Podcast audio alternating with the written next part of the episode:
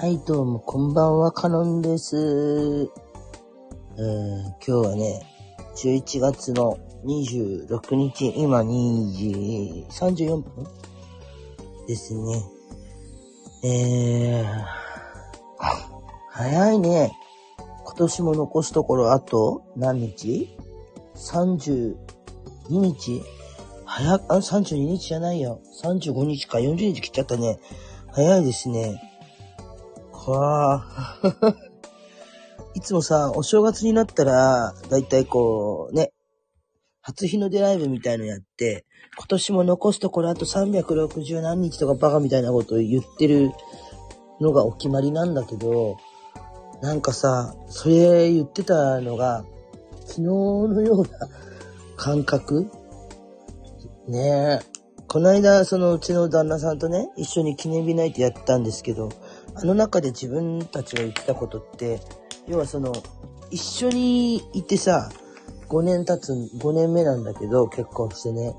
二人の感覚の中ではもう20年とか10年とか一緒にいる感じなのよ。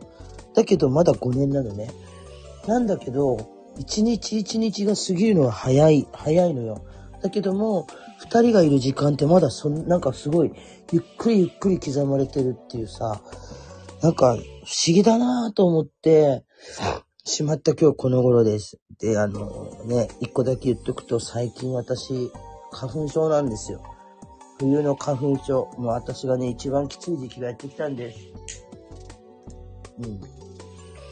鼻水をさ、ぐすぐすぐすぐす、ぐすぐすぐすぐすやったり、ちょっと咳き込んだりしながら配信するんでちょっと聞き苦しいと思うんですけど、私ですね、何を隠そう。冬の花粉症というやつで、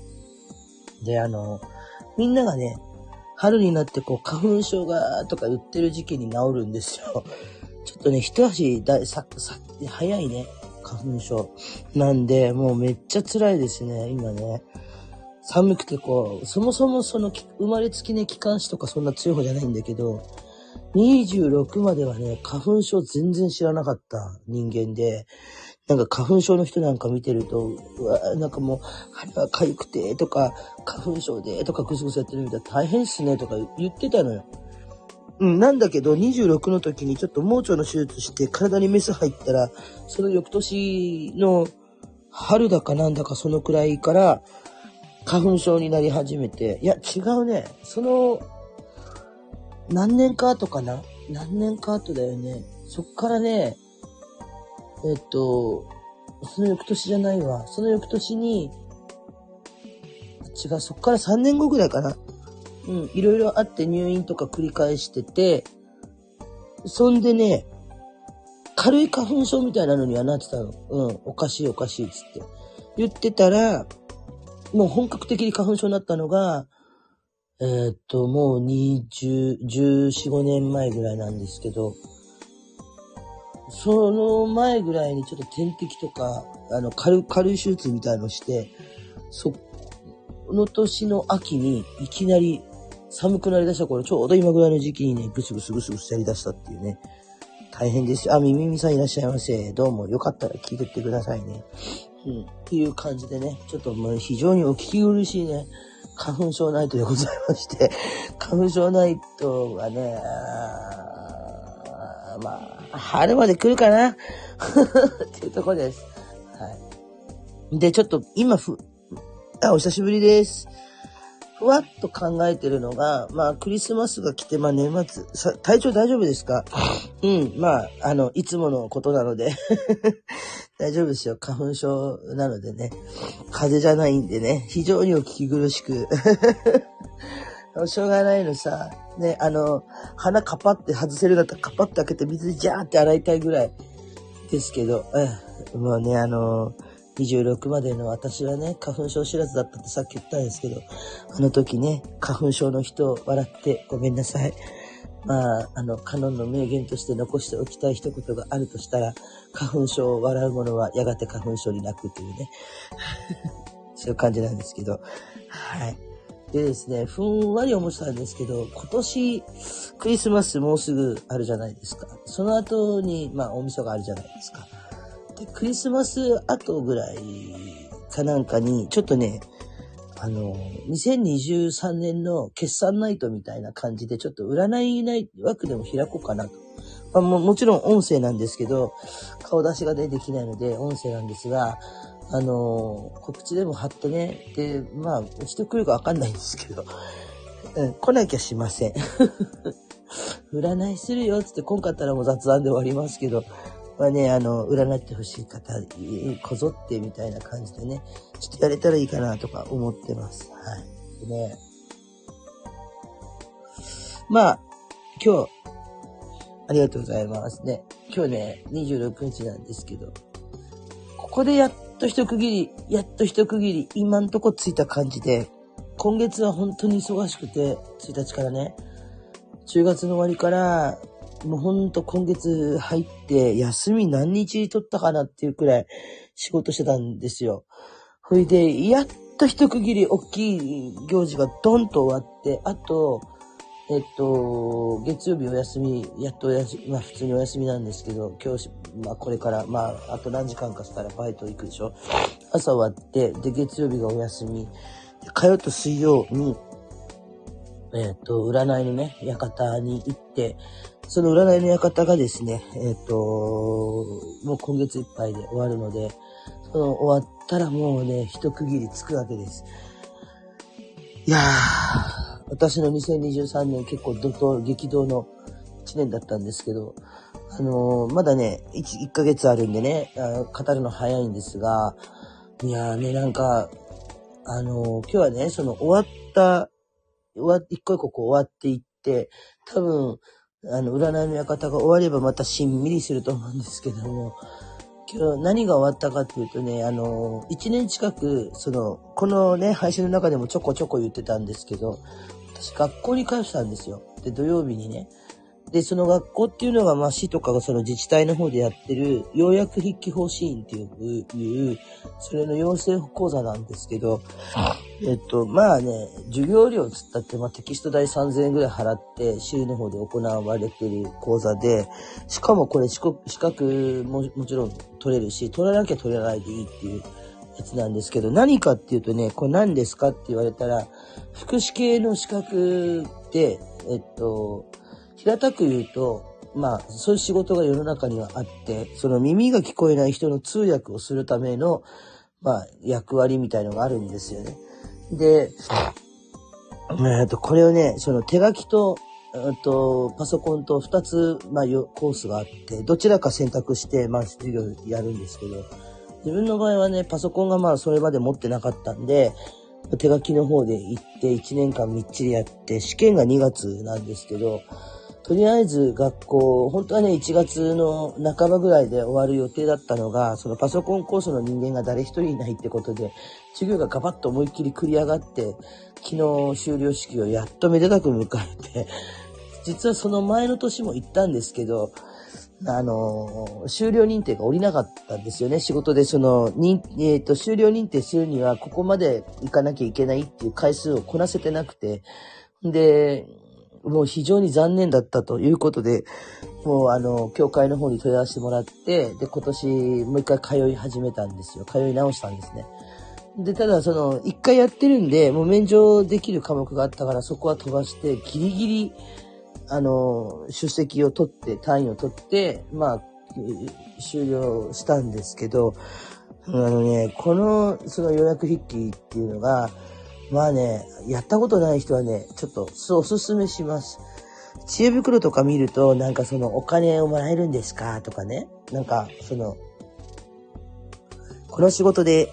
その、私はやっていきたいみたいなこと書いてるんですけど、実はそういう仕事じゃなくて、その、どちらかっていうと、ボランティアでもないんですよ。ボランティアっぽいんですけど、ボランティアでもない。うん、もう質、もう、あのあくまで事業としては認められてます。認められてますけど、じゃあ私予約筆記としてか、もうなんかそれ一本で食ってくわーっていうほど収入があるかっていうと、ないです。どっちかっていうとね、あの、要請があって初めて、やれる仕事だし、その、なかなか認知度が低いために あの、なかなかね、その、今現場としてはね、そんなにないんですよ。あ、お花坊さんいらっしゃいましょう。お疲れ様。よかったら聞いてってくださいね。うん。で、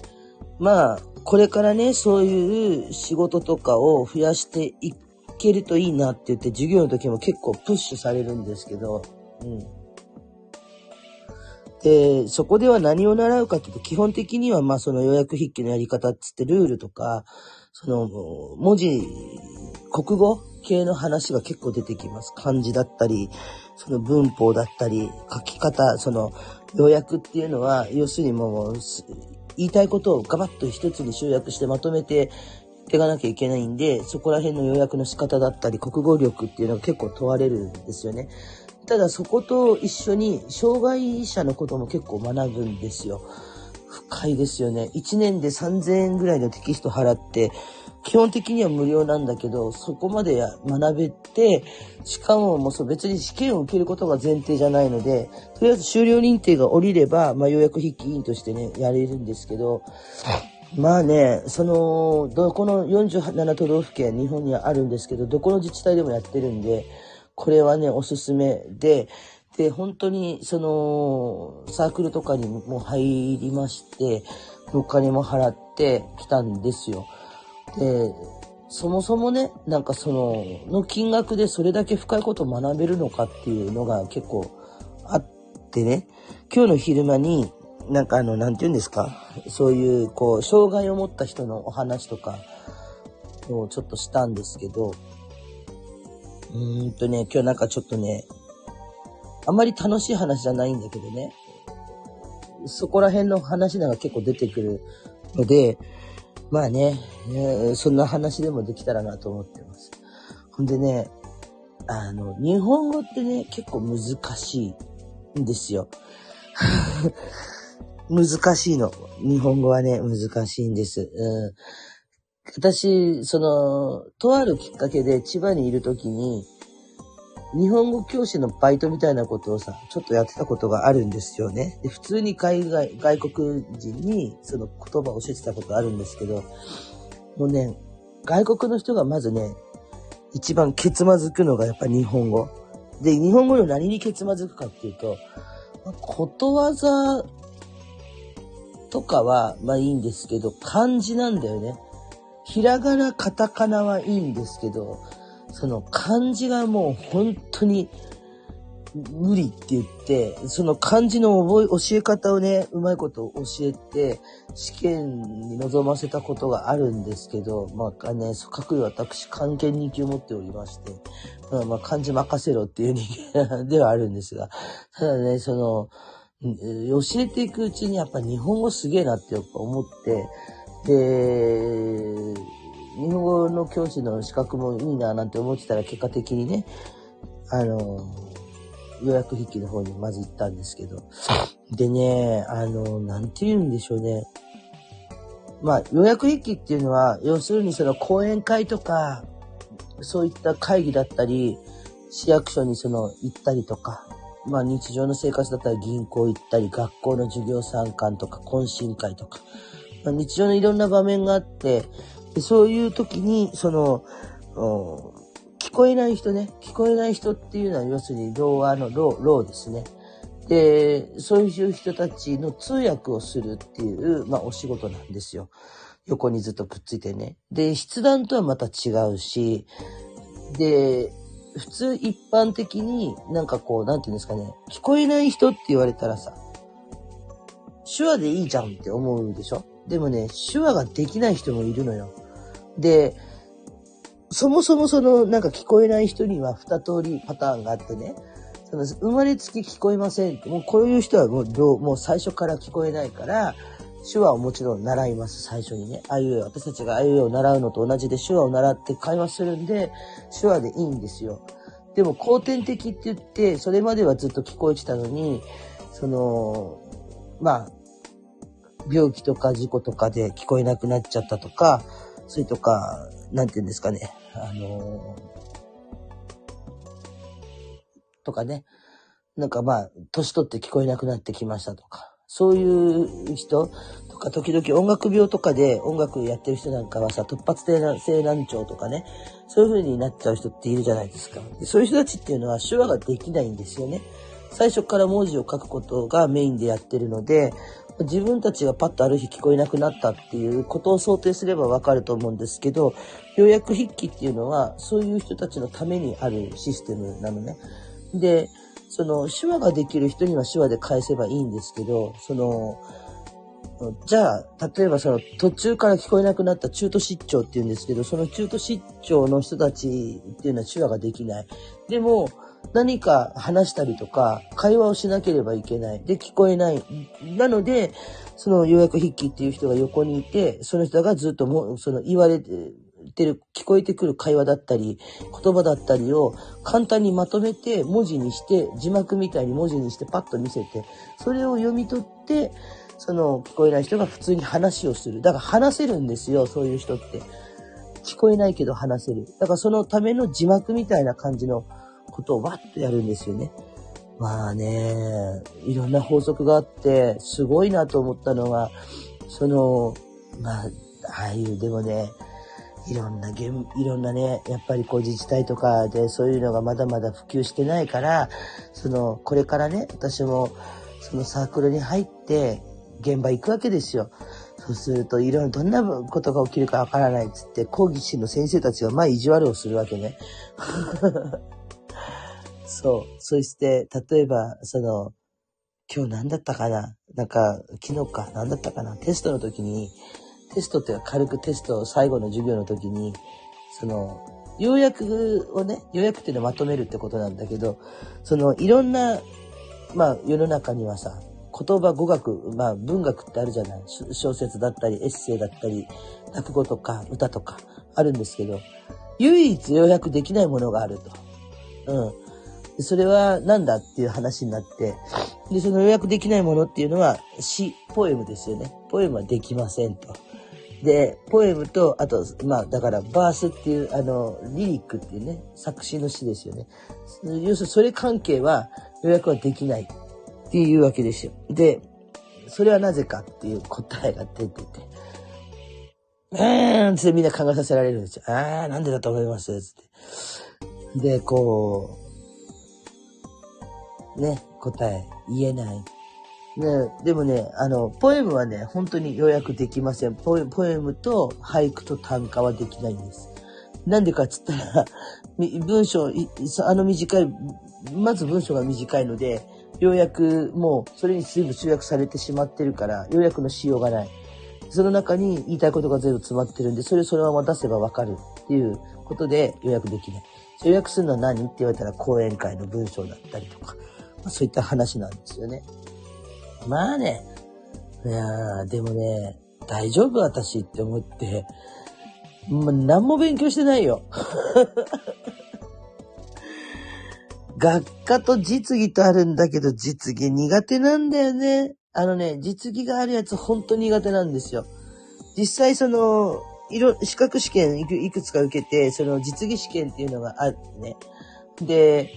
中にはあるんですけど、ファイナンシャルプランナー、プランニング技能士ってって、まあ、国家資格の方ですけどね、ファイナンシャルプランナーの実技試験っていうのは、その、実技って言っても実際シミュレーション的になんかこう面接でこうでああでとか問われるとか、例えば自分がその、こういうシチュエーションでやってくださいみたいなテストじゃなくて、実技試験っていうのはもうその、あるシチュエーションが文章でわーっと書かれてるんで、実際筆記なんですよね。あの、答え、答え方としては筆記です。筆記、筆記で答え、書いて答えるので、普通にその、ペーパーテストと一緒なんですけど、マークシートでね、何番何番って書いてこう計算したりとかしながら、この状況があるよと。こここうしたらどうしたらいいっていうのがこう問われるんですよ、紙、ペーパーで。でそれをこう書く、その実技だったんです。そういうタイプだといいんですけど、もうなんかさ、この、あなたは今ここにいます、みたいな、シチュエーションがあって、で、それをなんかこう、言わされるっていうね、やらされるっていうのはもう超緊張すんのよ。私ね、こんな喋ってるから、さあ、緊張しないでしょみたいな話って、結構さ、言われるの、かのんちゃんあんた緊張するの？とかって、えーとか言われるんだけど、私クソ上がり症だからね。クソ上がり症だからね。めちゃくちゃ上がるからね。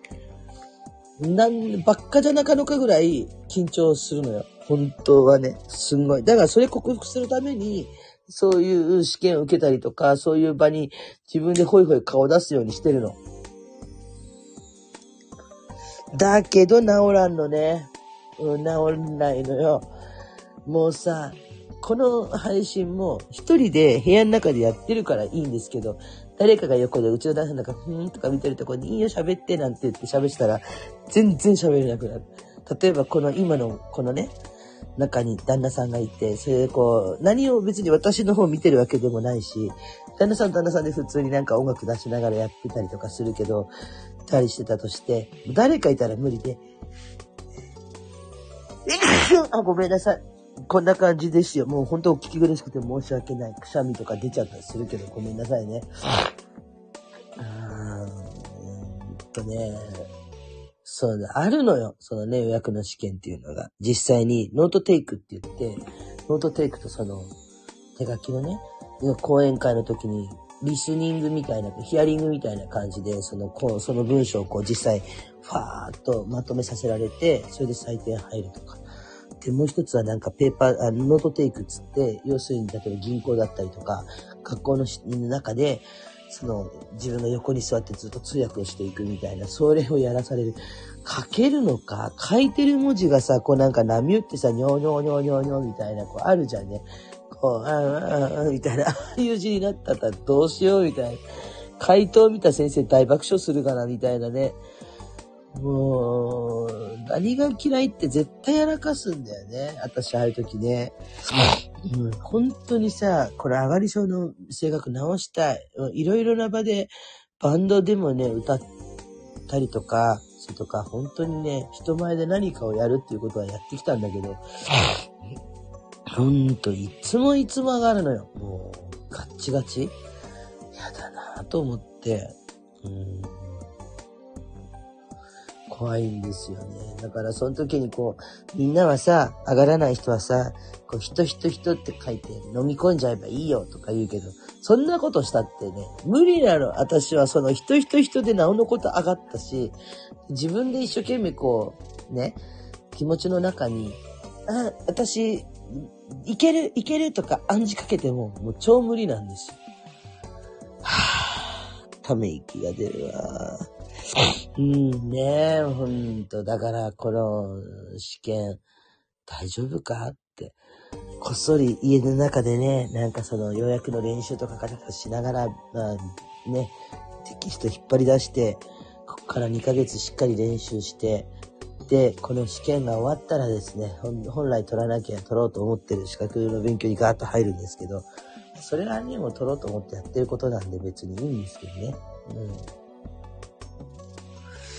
まあ、そんな感じなんですよ。で、あの、なんだろう。みんなさ、よくさ、その、うちの、そのこと、ね、国語の話が出たからさ、ちょっとするとさ、あの、なんかね、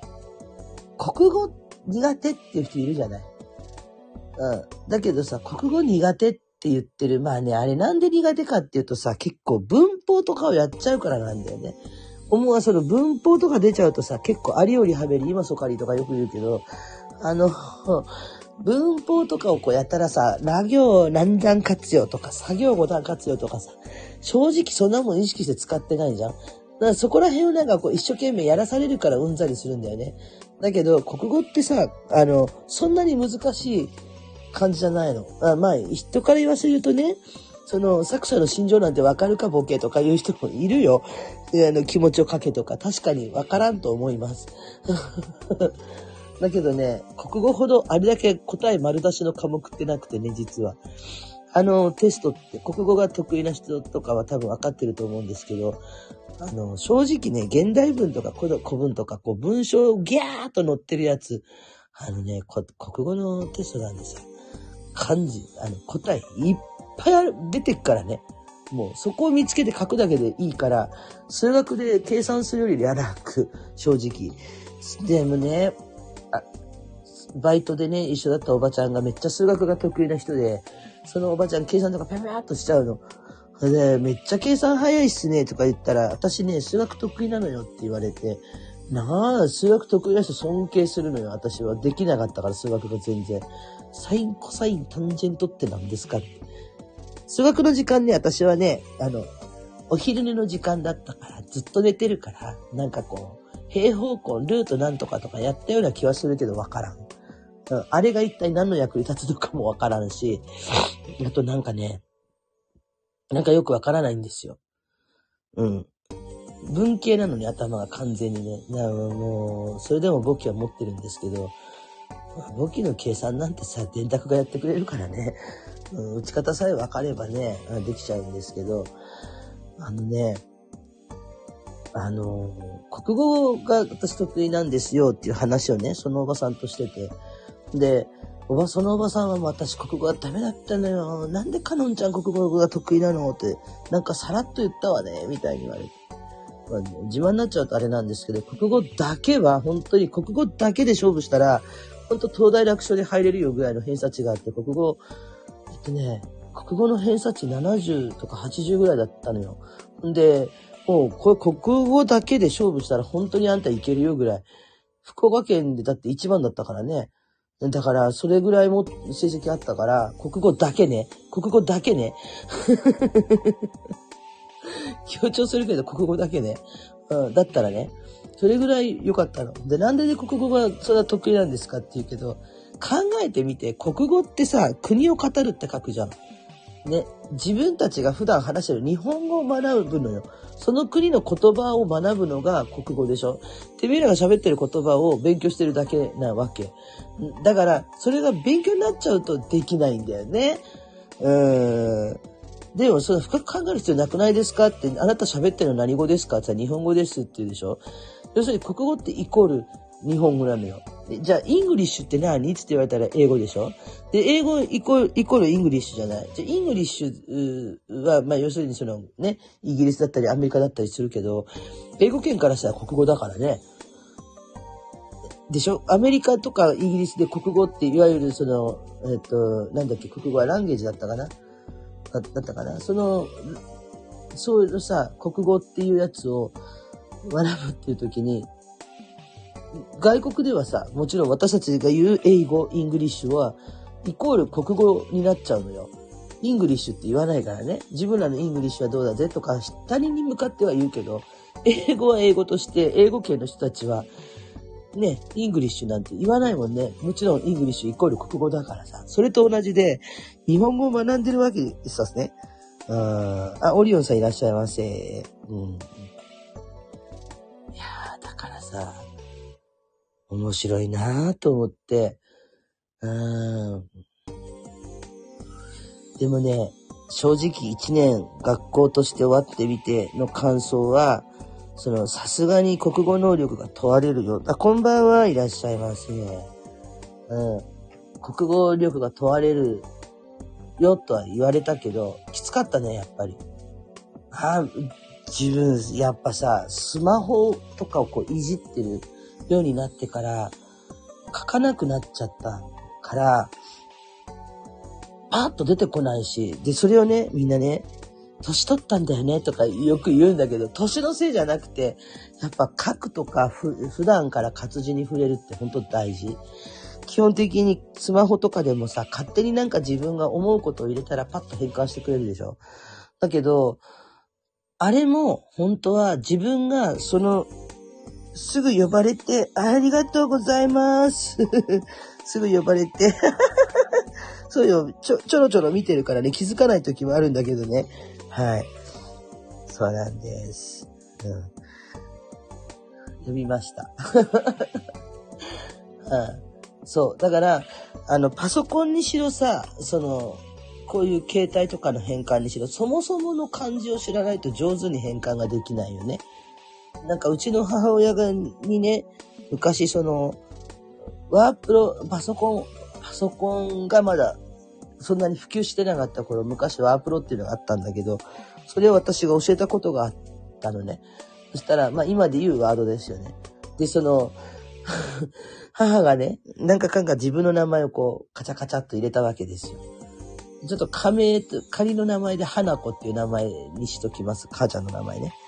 そこ、母ちゃんがさ、花子って言って、変換を押すって言って。で、その、まあ、一応ローマ字打ちを教えて、で、こうやって、こうやって打つんだよって言って、で、ひらがなでしょって、あんたの名前を漢字にしたから、ここで変換を打ちなさいってポンって言ったら、パッて変換されたんですよ。それを見たときに、うちの母親がもう超感動して、素敵とか言い始めて、何この機械？私の名前を勝手に変換してくれるの？って。見て見て、私の名前が変換されたのよって。すげえ喜んでんのね。うん。だけど、なんかみんなにそれをさ、もうなんかその感動したこととして喋ってるわけ。この間ね、ワープロやってたのね。あれすごいね。かさ、私がさ、こうやってカタカタって名前入れてさ、ポンって変更したら、パッて私の名前変換してんのよって、おもちゃたちも、あ、そうなの、すごいすごいなんて言ってるんだけど、あの、そもそもさ、そのものの漢字を知らなかったら、あの、なんかこう、言ったことをそのまま変換してくれる機械だと思ってるけど、そんなね、クソ便利な機械ではありませんよっていう修正をするのがかなり大変だったのね。いや、あれってそういう機械じゃないからって言って、あれね、って、あの、たまたまね、そういうふうに変換してくれただけで、あの、基本的には変換したいとき、自分がその、ある文字を打ったら、同じような感じだったりすると、例えば、まあ、あの、うちの父親も秀樹って言うんですけど、秀樹とかいう名前だったら、それもいろんな字があるから、それを探さないといけないんだからねっていうことを話したわけですよ。え、そうなの？そうだよって、だから字を知らないとあれもできないんだよって言ったら、うちの母親がブーってブレ、まあ、なんかこう、ちょっとね、なって、はあ、じゃあ、漢字を知らないと打てないよねって話になっていくんですけど、まあ、実際そうなんですよ。なんかね、そんなね、便利な代物あるわけないじゃん。ね。で、まあ、占いのね、仕事をしてて、本当にね、こう、いろんな相談者さんの相談を聞くわけですよね。そうするとさ、この子なんか何言ってんだろうって、自分の大概言われてることはわかるんですけど、その、この子は、この人は何を言ってるのかなっていう喋り方をする人がいるんですね。で、自分は分かってるんだけど、その、聞いてるこっちはわからないんですよ。だけど、他の人に聞かせると伝わるんですよ。なので、ね、自分はこう、うーんって聞いてて、でもしかしてさ、それってこれこれこういうことなのって言うと、そうですって言われる時もあれば、いや、違います。でも、いや、違いますっていうか、ね、一生懸命こうやって聞くと、でもなんかそれに聞こえるから、そう、何こう、こういうこと言いたいのっていうことって結構あって、で、なんかさ、そういうこう会話がね、そういう人たちの会話を聞くと、あの、昔々の携帯電話とかの、その説明書とかを、その、思い出すんですよ。わかりにくい。なんでこんなに国語的な言葉がこう、ちゃんと日本人なのに日本語が話せないんだろうとか思って悲しくなってしまう私でございまして。秀樹の漢字の方もいます。そうだね。そうそうそう。うちのね、父親はちなみに、その、英語の A に未来の来って書いて、秀樹だったんですよね。だから、英来さんってよく呼ばれてましたね。だけど、秀樹さんなんですよね。そう。だけど、年賀状とかはあの、西城秀樹の秀樹でよく来てました。であの、同じ文字だったんで、ふふんとか言って、俺も西城秀樹になりたいって、そう、そう言ってたんですけど、あの、もう、とんでも、とんでも8分な親父だったので、まあ、あの、うちの中ではね、あだ名がついてて、西城秀樹になりたか、なれなかった秀樹って言って、あの、母ちゃんがつけた、ぼそっと、陰でつけてた名前がおできでしたね。そうそう。だから西城秀樹になりたいと思って自分はこう、ね、あのー、久留米の西城秀樹みたいなことにしたんですけど、とんでもね、お前は西城秀樹になれないから、せいぜい西城おできだよなんてよく母ちゃんが言ってて、子供たちもね、そんな風に言ってました。さすがにちょっとね、あの、有森さん枠では言えなかったんですけど、そんなようなね、話をしてて、あね、石原裕次郎と西城秀樹なりたちもね、そんな親父も、もう十何年前にね、もうあのようにお引越しされまして、えー、本当にね、とんでもなかったですね。YMCA とかも歌えませんでしたから。うん、でもなんかこう、アロハを着てね、サザンオールスターズとかをチャラチャラと歌うのが好きで。でも、あの、覚えられないので、いつも覚えた歌があったらこそこそっと歌詞カードを持ってきて、あの、彼女とこの歌覚えて。もうね、親のために覚えた曲が何曲あるかぐらい覚えさせられます。で、親の前で私が一度歌うんですよ。そうすると、親がこうそれと歌うんですけど、そっからこう彼女のスパルタ教育が入って、違うそこはこの音じゃねえとか言って、ハゲとか言いながら おできのどこがいいんだと言われ ああ、そうね。あ、お花坊ちゃん、こんばんは。こんばんはです。そうそう。だんだんね、あの、言いたいこと言ってるし、なこの枠はですね、その時その時に話したいことを、話したいだけ話したように話していくっていう枠ですので、話が2点3点して、おやすみなさい。あら、寝ちゃうんですか? だったら、まあまあ、あのー、ね、聞いててもいいですし、うん。ね。上がるんだったら上がっていただいて、まあ別に拒拒否はしてませんのでね、上がりたければ上がっていただいても結構ですし、はい。うん、あのー、ね、うん。基本的には、まあ、トークですね。うん。ダメとは言ってないですよ。上がっちゃダメとは言いません。そうそうそう。だから、なんか、あんなおでき、おできっつってもさ、うちの親父の場合はなんでおできって名前がついたかっつって、そもそも名前が秀樹なのね。最初秀樹になりたいっつって、同じ名前だからって、そこまではいいんですよ。でもさ、なんか肌が弱くて、なんかね、いつもさ、おい、どこそこに出来物ができたば俺とか、ああそこ、あの辺に出来物ができた。すぐさ、足の裏に、あの太ももに出来物ができた。出来物ができたって言ってたから、うちの母ちゃんが、うるさいね、うちの西城秀樹はって言い始めて、うちにいる西城秀樹はうるさい。うん。だから、その、うちにいる西条おできはうるさいみたいな話になって、うん。そうそうそう。それでね、おできおでき言われてたんですけどね。よくね、できもんができたんですよ。で母ちゃんがいつもその実況中継をして、うちの西条おできはね、今はお尻にでき物ができててねって。だから、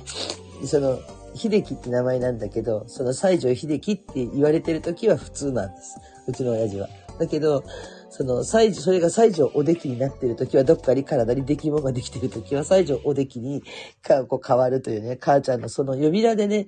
なんかこう暗黙の了解的に、ああ、ね、お父ちゃんね、その、どっかに出来物ができて大変だね、みたいなこう認識がこう暗黙の了解的に回るというね。そうそうそうそうそう。そういうね、親父でしたね。なんかね、はい、秀樹ですけどね、全然違う秀樹でしたね。うん、だから子供の時に、その、西城秀樹さんの秀樹っていうのを見て、で、あの人も秀樹でしょだけど、お父さんの名前と同じなのに字が違うねって言ったことがあって、うちの母があれも秀樹って読むんだよって言って教えてくれて、こっちの秀樹の方がかっこいいよね。お父さんのはなんか、ダサいよねって言って、親父が超傷ついてたらしいんですけど、まあね、そんなね、あの、おは、かつてのね、話もあったり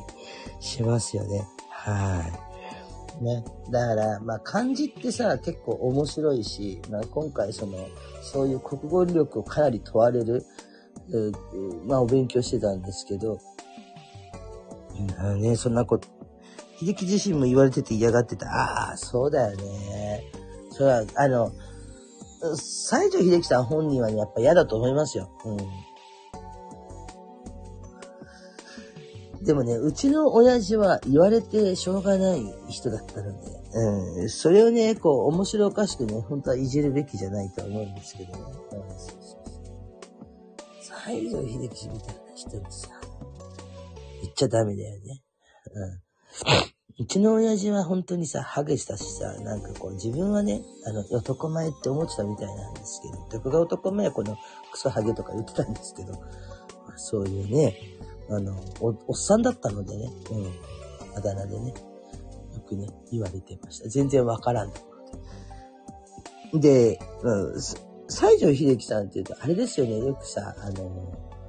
アンダーヘアとか結構毛深い人、あの、あそ、あの辺の毛が毛深い人がはみ出しちゃってたりするとギャランドゥって言いません？あの人ギャランドゥみたいな。そうね、もう、ギャランドゥの人見ると私本当にさ、笑いが止まんなくなって仕事できなくなっちゃうぐらい笑うんで、あ最近ギャランドゥ見たって言ったら見たっちゃ見たんですけどね、すごいギャランドゥの人を見たんですけど、びっくりしたって言って、夏に見ましたよ、そういう方ね。あまあなんとかしなさいよと思ったんですけどね、ちょっと下の話に入っちゃうんでね、これ、あの、良い子が聞いたら、なんだろうって言ってね、説明にね、困るので、かのんちゃんもね、ちょっとこう、健全なね、番組をしていかなきゃいけないのかなとかね、思ってたりもするんでね、あの、良い子はね、調べようね、ギャランドゥの意味ね。大人になったらわかるよっていう話ですよ。うん。けど、本当にね、一個一個一個一個こう終わっていくじゃないですか。で、終わって結局今度コンビニが残ってるんですよ。コンビニがね、ユーミンのせい、そう、ユーミンが言っちゃったんだよね。そう。ユーミンも口悪いもんね。あの人はね、そう。だから、まあ、ユーミンのせいなんですけどね。そうそうそう。でね、あの、いろいろ思うことはね、確かにあった1年間勉強してていろんなことをね、本当に国語力問われるし、障害のこととか、障害者のこととかね、本当に学ぶので、本当にいい、いいお勉強だと思う。な、だから、やってみたい、なんかこう、そういうのに携わってみたいけど、できないっていう人には、おすすめない。木梨の豊かと思ってました。いやいや、木梨の豊かじゃないんで、ユーミンが発祥なの、本当は。あのギャランドゥはね。そうそうそう。で、そうなんだよ。それで、流行ら、あの流行らしたからね。なんか、ラ、オールライト日本だからなんかラジオでボロって言っちゃったんだよね。そういうギャランドゥって。そういう感じだった。それで、それを聞いた人たちが、からがこう、派生していったっていうのが、まあ、そもそものね、きっかけなんですけどね。そう。いやー、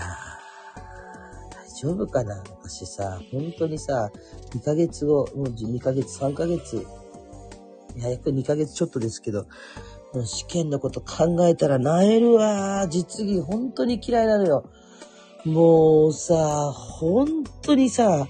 緊張シーンもいいとこで、本当に、ガクガクガクガクするからね、足笑ってるからね、あーっつって、膝が笑ったりとかするから的立てないんじゃね私、大丈夫かこの年で実技受けて、もう超極度の上がり症だから、私ぶっ倒れるんじゃねえかとか思ってさ、毛深い人の選手権やってたらしく、あ、そうそうそうそうそう。うん。そうなの。毛深い人の選手権っていうことで、なんかユーミンが言ったんだよね。そういうふうにね。ねで、なんかさ、本当に私ダメだから、ギャランドゥの人とか、ギャランドゥもさ、段階があるよね、本当にね。だから実際はね、その、あれは事実じゃないみたいなんだけど、たまたまユーミンがそうやってわーっつって騒いじゃったから、そうなっただけで、なんか本人はそうでもなかったのかなとか思う、思うんだけどね。うん。まあ、よく考えるよね。いろんなことをね。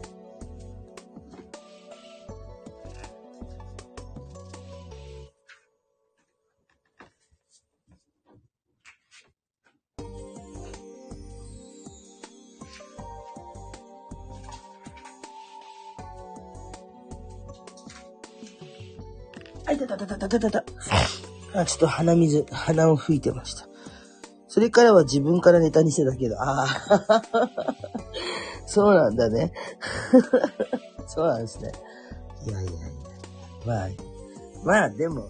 あの、でもさ、そもそもさ、その、ひ、ね、西城秀樹さんのギャランドゥは、あの、もう話ちょっと変わるんですけど、もう、もう、毛、毛の話は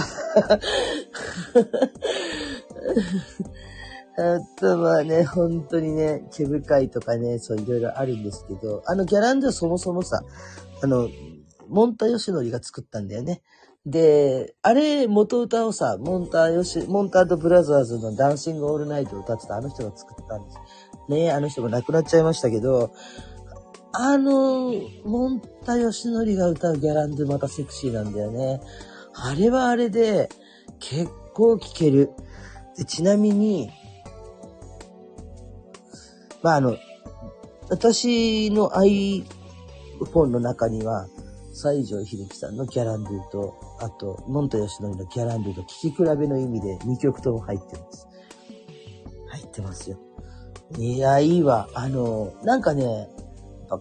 あの歌って結局、西城秀樹さん、まあ音楽の話はさ、またゆっくりするとして、その、楽曲って本当にね、大切で、こういう人が歌うのに、こういう歌とかをこうガチッと当てるじゃない。そうすると、西城秀樹さんっていう人もどっちかっていうと声はハスキーだったから、本体吉典もしゃがれ、ハスキーだったでしょだだからやっぱね、あれってね、ハスキーな人が歌える。私もハスキーな方ですけど、じゃあ歌えるかって歌えませんからね。私の場合はあの歌うとね、ちょっとあの、アイドル的なチックな声になっちゃうんでね。かわ、なんかちょっと高めのね、声になるのよ。うん。女版の、あのー、なんだっけ。屋敷隆人みたいな。喋る声はこんな声ですけど、歌う声は全然違うみたいな。歌ってくださいって。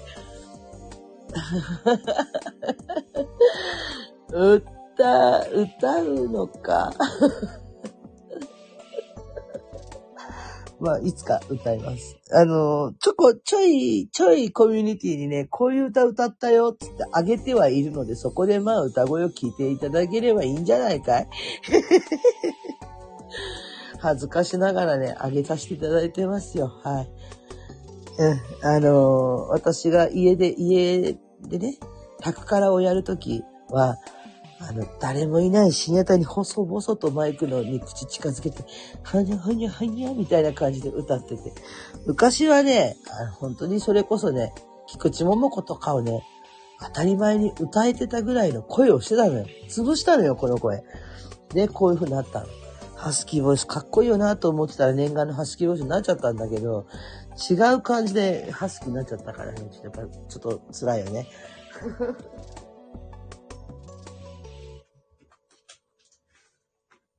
よいしょ。もう、そうそうそうそう。なまあ、あのー、そのうちギャランドゥとか歌います。歌ってあげときますね。ま あ、まあ、それ以外の歌でよろしければ、私のあのコミュニティに何曲これ歌ってみた、あれ歌ってみたって乗っけてるんで、あの、カラオケアプリのシングにつながるんでね、そこから聞いてもらえればいいかなと思います。まあ、歌、そうそうそうそう、あのね、いろいろあるじゃないですか。はあ、その2月まで今度はね、週5でバイトをこなさないといけないっていう地獄が待ってまして、この地獄をね、超えると、本当に桜咲く3月ぐらいに、は自分が本当思いっきり占いの仕事ができるようになるんですけど、まあ今はね、パソコンでちょっとホームページとかを作ってて、で、これ告知で言っときたいんですけど、その、パソコンで今ね、その、ワードプレスを使って、えっと、ホームページを作ってて、それはあくまで占いと、あともう一つ、マンダラっていうのを私やってまして、実はこれ隠れマンダラアーティストなんですよ。で、パステルマンダラっていうのを、まあ実は書くことができるんですね。で、これの資格を取らせたりとか、これのなんか講座を開いたりとかっていう資格を持ってて、で、まあそっちもね、と、あとアチューメントっていうのをやろうかなっていうことで、その3点、3本セットで一、まあそのメニューとして、え、立てて、それでちょっと販売っていう形で作ってます。で、これで活動していくのは、まあ、できればもう終わって、まあ、館の方に退店して、やりたいんですけど、今のコンビニはやることを覚えること増えて大変ですよね。そうですね。いや、それがね、その、このコンビニの事情もちょっとあるんですよ。それでね、増えちゃったっていう。やることがたくさんあって、その、信用があって、シフト入ってねっていう事情じゃなくて、あのちょっとさ、本当にコンビニの店側の事情でそうさせられたっていう。本当だったら、退店して、それあの、今、今、今までのシフト通り曜日だけ変えて、他は、あの、ちょこちょこと日雇いの仕事なんかしながら、ね、占いの方もって思ってたんですけど、実はそういうわけにいかずっていう事情ができちゃった。簡単に言うと、今行ってるコンビニのお店、閉店するんですよ。で、その閉店をしてしまって、まあ、平たく言うと移転なんですけど、その、今いるところはもう要するに潰れる感じなので、で、その、で、別のところに新しいお店ができたんですよね。そこは、あの、まあ、とある高速道路とかの近くなんですけど、で、道路挟んで2店舗同じお店があって、上り線下り線みたいな感じで、上りと下りみたいな感じでできちゃったのね。で、で、そこの店員さんを募集してたけど、オープンまでに人が集まらなかったから、最初はうちのお店にいた店長と、えっと、一人二人ちょっと選抜されて、そこのお店で働くってことで研修をしてたんですよ。で、店長も、なんかこう、みんなとお別れするから、さようなら、みたいなお世話になりましたとかして挨拶をした、したらば、その、挨拶をした直後に、本部の方からオーナーと呼び出しがかかって、その、あんまり業績も良くなかったということで、どうせその11月の終わりなんです。もう30日なんですけど、そのもうあと4日でね、店長さんたちは行っちゃうんですけど、そのお前らが行くんであれば、どっちにしろその店も業績もないし、何月いっぱいでもうちょっとこのテナントとかも更新が来るから、もうこの店を畳もうっていう話になったらしいです。ってなった時に、その今のお店にいる従業員はどこ行くねんって話になるじゃないですか。だから、あの、オーナーから一人一人オファーが来て、で、その、お前んとこの従業員を全部そっちにやっちゃったら、人を、その募集しなくて済むだろうって話になって、ほんで、オーナーが、あの、従業員を一人一人呼んでオファーをしていったんですね。そしたら、そこ、うちで働いてるお店の人たちのほとんどが、新しいお店に行くって言ったらしいんですよ。だから11月の終わりにみんないなくなっちゃうんです、ほとんど。で、じゃあ私が出した結論っていうのは、もう私はね、その、このお店が終わるまでやらせてくださいと。お世話になりますと。で、それ以降はもう本業があるんでそっちに戻ると。だけど、なんでそれを言ったかっていうとね、その新しいお店から私足がないのよ、免許あるけど。で、チャリンコで通うにしてもちょっと距離がまかなりありすぎることと、偏僻な場所なので無理だろうと。で、じゃあ車どうする？って言って、わざわざそれだけのために買うお金もないし、で、結構大変、あの、道とかもね、土地勘がないといけないような場所で、基本私大分の人間じゃないので、私大分なんですけど、大分の人間じゃないんで、ちょっと通いにくいわけですよね。なので、あの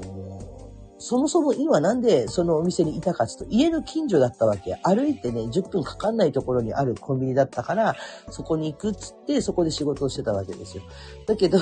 それはなくなっちゃうんだともう意味がないじゃないですか。だから私は残るっつったんです。で、居残り組が、えっとね、20人ぐらいいるんですけど、従業員さん。居残り組が5人しかいない。じゃあそれまで誰がその5人で回すのって話になった時にメインの5人、その残り残り組のね、その5人のうちの1人はもう1月で辞めちゃうんですよ。疲れたって言って。で、2月いっぱいまで残るのが多分私とも2、3人ぐらいだから、あとはそのオーナー一家が回すみたいな、親戚から何からがオーナーさんたちが入って、もう閉店まで回していくって感じになったらしいんですけど、ただ、その私週3で入ってたんだけど、それでもどうしてもその予定とかあるじゃないですか。なのでオファーが来て、ちょっと日数を増やしてくださいませんかって言われたんで、ええー、と思ったんですけど、まあもう今のうちちょっと稼いでおけば、春になった時どのみち寒くなるし、で、稼いでおけば、まあ、春になって個人でやるときに、まあ、多少お金があるので、やれるかなと思って、じゃあもうちょっと2日増やしますわ、って言って、どうせその、占いの館もね、やめちゃうし、っていう話をして、そこで、ね、あの、確定したんですよ。だから2月のね、終わりまで、週5でコンビニ、べっぱり稼ぎます。不要の範囲内、もうすっぽんぽんで行きます。あの、コンビニはね、本当にね、覚えることたくさんですよね。なんかこう、コンビニいいよね、なんか楽そうでって言うんですけど、とんでもないよ。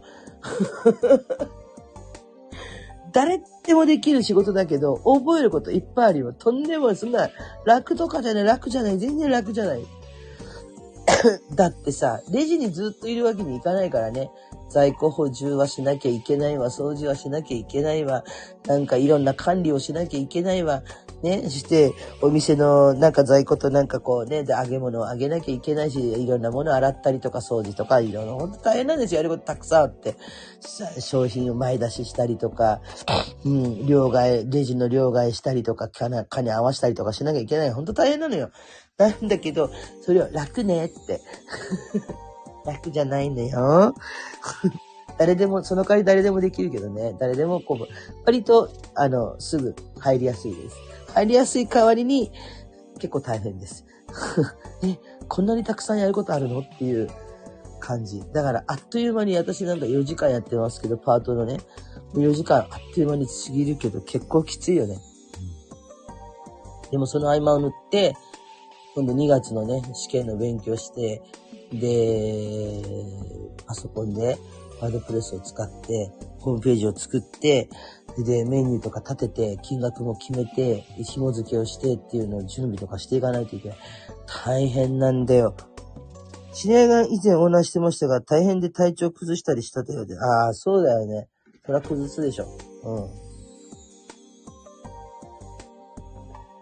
ん。だって、もちろん現場のことは全て覚えなきゃいけないけど、あの、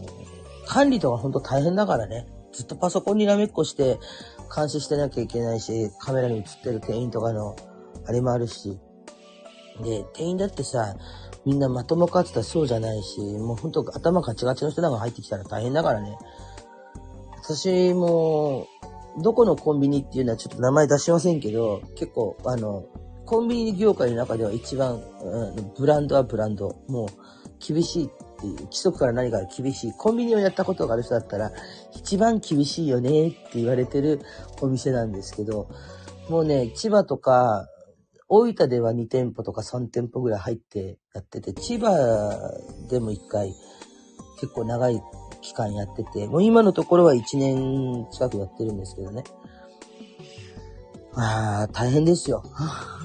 あでもね、もうそこも2月いっぱいで終わるのね。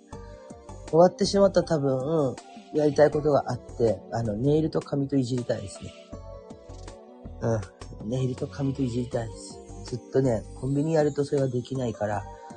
なかなかできなかったんですけど、こういうネイルの色にしたいなとか、こういう髪の色にしたいなとかいうのがあって、ミニストップって他のとこと比べてなんで店舗数が増えないんでしょうか？ああ、フランチャイズっていうか、その系列のお店がそもそもないでしょ。うん。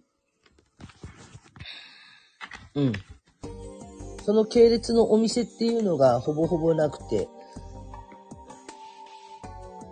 そうそうそうそう。だからじゃないですかね。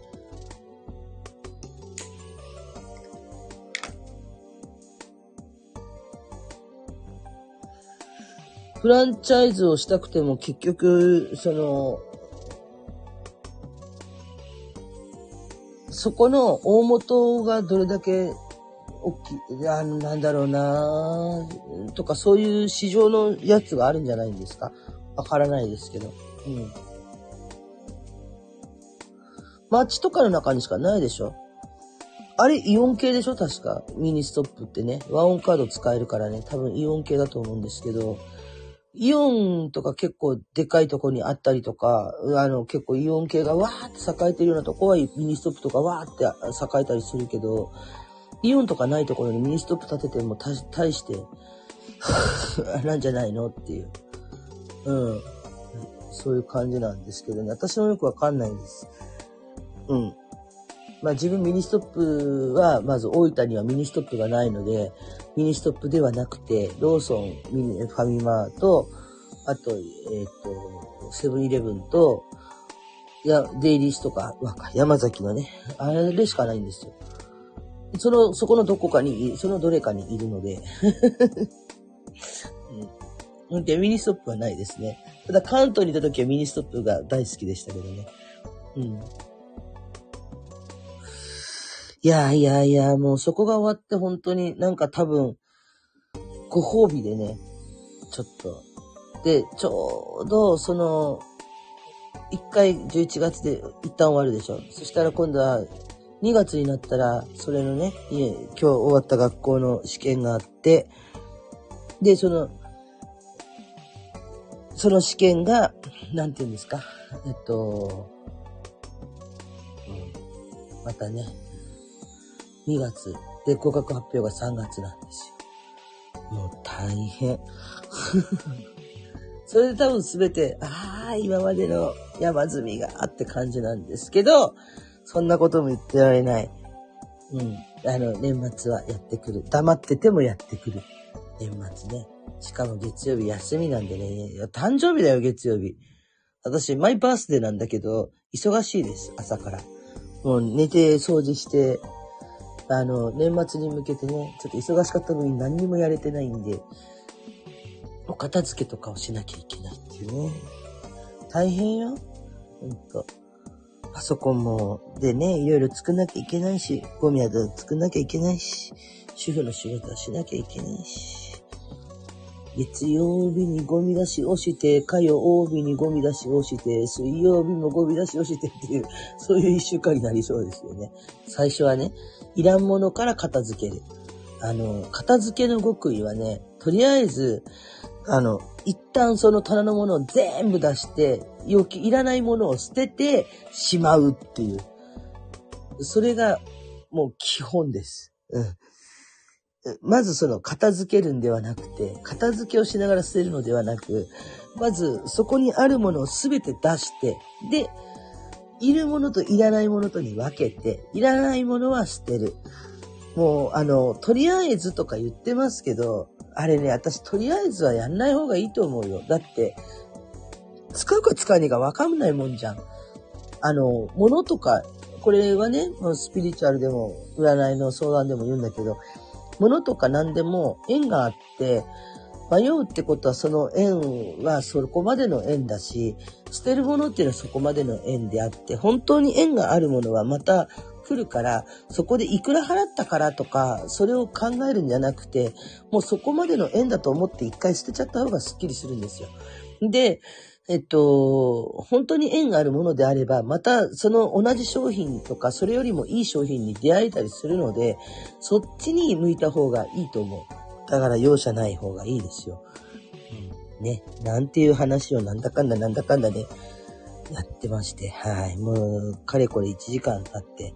今3時半過ぎたね。うん、寝よっかな。そろそろ。疲れがね、ちょっとやばいんで、私もそろそろね、寝よっかなと思います。はい。こんな感じでね、ダラダラと話してきましたけど、まあ年末どっかで占いでもやれればいいのかなと思ってるので、えっと、その、ポプラないみたいですね。ポプラないですね。うん、ありましたけどね。うん、大分ね。